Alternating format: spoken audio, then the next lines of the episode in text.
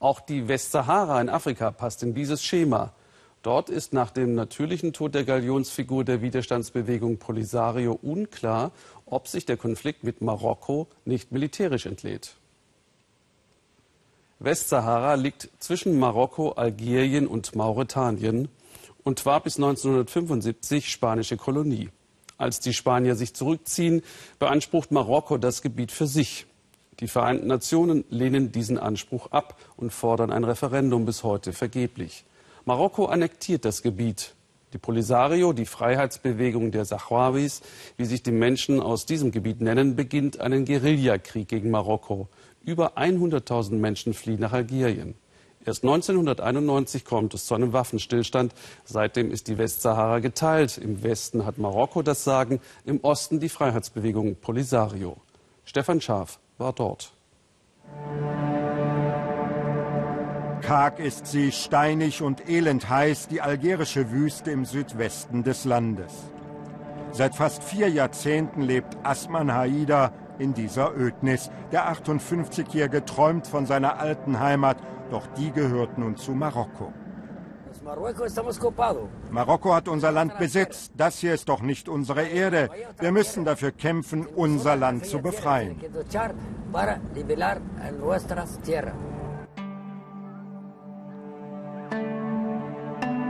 Im Lager Smara harren seit fast 40 Jahren tausende Flüchtlinge aus, Saharawis genannt Menschen der Wüste. Sie fordern ihr Recht auf Selbstbestimmung, doch die Welt hat sie vergessen. Unser Fahrer Asman kämpfte mit der Befreiungsbewegung der Saharawis, den Polisario, gegen Marokko. Er bringt uns zu einer befreundeten Familie. Sie sind geflohen, als Spanien die Kolonie Westsahara aufgab und danach Marokko einen Großteil des Gebiets beanspruchte. Ihre Familie wurde auseinandergerissen, einige Verwandte blieben auf marokkanischer Seite.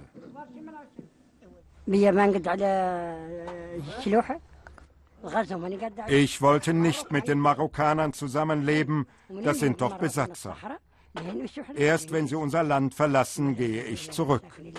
Wir geben Anasma Arahali unser Mobiltelefon, damit sie ihre Mutter anrufen kann. Die ist auf der marokkanischen Seite geblieben.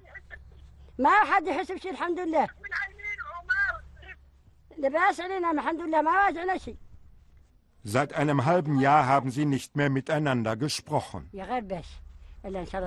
Wenn ich mit ihr rede, nimmt mir das den ganzen Schmerz. Plötzlich fühle ich mich so, als ob sie direkt neben mir sitzen würde. Dann zeigt sie uns ein Foto ihrer 90-jährigen Mutter.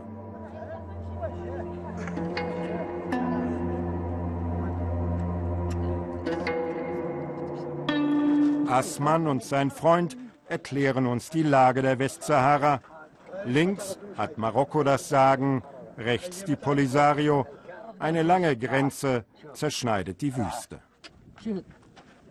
Nach dem Abzug der Spanier schickte Marokko Hunderttausende in das Gebiet der Saharawis. Es ging um Rohstoffe, Phosphat, Erdöl. Dabei hatten die Vereinten Nationen ein Referendum über die Zukunft der Westsahara gefordert, bislang ohne Erfolg. Jahrelang kämpfte die Polisario gegen Marokko, dann schwiegen die Waffen, und seitdem ist die Westsahara durch einen 2000 Kilometer langen Sandwall geteilt. Genau dorthin, an die Grenze in der Wüste, fahren wir mit Asman. Er ist erstaunlich gut gelaunt. Mann, ich freue mich, weil ich doch so meiner alten Heimat auf der anderen Seite ein wenig näher komme. Es ist eine Fahrt an eine ziemlich gefährliche Grenze. Mehr als sieben Millionen Landminen sollen hier im Wüstensand vergraben sein. Höchste Vorsicht ist geboten. Marokkanische Soldaten beobachten uns misstrauisch. Das ist hier wie bei euch damals an der Berliner Mauer, sagen uns die Polisario-Kämpfer. Wir sind auf alles vorbereitet. Die Lage ist nach wie vor sehr angespannt. Man muss mit allem rechnen. Junge Spanier pflanzen Papierblumen in den Wüstensand aus Solidarität mit den Saharawis. Noch immer töten und verletzen die Minen hier Menschen. Absurd, grotesk wirkt dieser unendliche Sandwall. Den Waffenstillstand in der Wüste überwacht eine UN-Mission. Als Generalsekretär Ban Ki-moon diese im Frühjahr besucht, spricht er im Zusammenhang mit Marokko von Besatzung, ein diplomatischer Fauxpas. Daraufhin hat Marokko 81 UN-Mitarbeiter des Landes verwiesen und gedroht, die Blauhelm-Mission ganz zu beenden. Die Exilregierung der Polisario begrüßt die klaren Worte von Ban Ki-moon, aber sie pocht auf das von der UN zugesicherte Referendum in der Westsahara, sonst sei nichts auszuschließen. Die Rückkehr zum bewaffneten Konflikt halten wir uns offen. Aber dann ist Marokko dafür verantwortlich, weil es sich nicht an die Vereinbarung mit der UN hält. Nun wird in der Wüste wieder mit den Säbeln gerasselt. Algerien unterstützt dabei die Polisario. Auf marokkanischer Seite durften wir trotz mehrfacher Anfrage nicht drehen, aber auch dort wird hochgerüstet. Der Konflikt spitzt sich zu.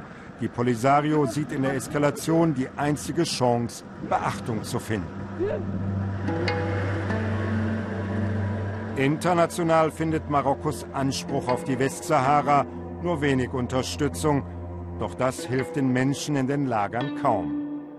Auch nicht der Familie von Anasma Arahali. Ihre Töchter machen sich auf den Weg zur Lebensmittelverteilung. Die 160.000 Flüchtlinge hängen ganz am Tropf internationaler Hilfe. Sie können sich in der kargen Wüste nicht selbst versorgen. Jeden Monat gibt es dasselbe, Mehl, Reis, Linsen. Die Menschen erzählen uns von Mangelernährung. Die Notrationen werden immer kleiner, denn die Geberländer schauen mehr auf gewaltsame Konflikte wie den in Syrien. Bei der Familie beobachten wir verwundert, wie der Vater Papier und Karton in kleine Stücke zerreißt. Damit werde er nun seine Ziegen füttern, erklärt er uns. Etwas anderes könnten sie sich nicht leisten.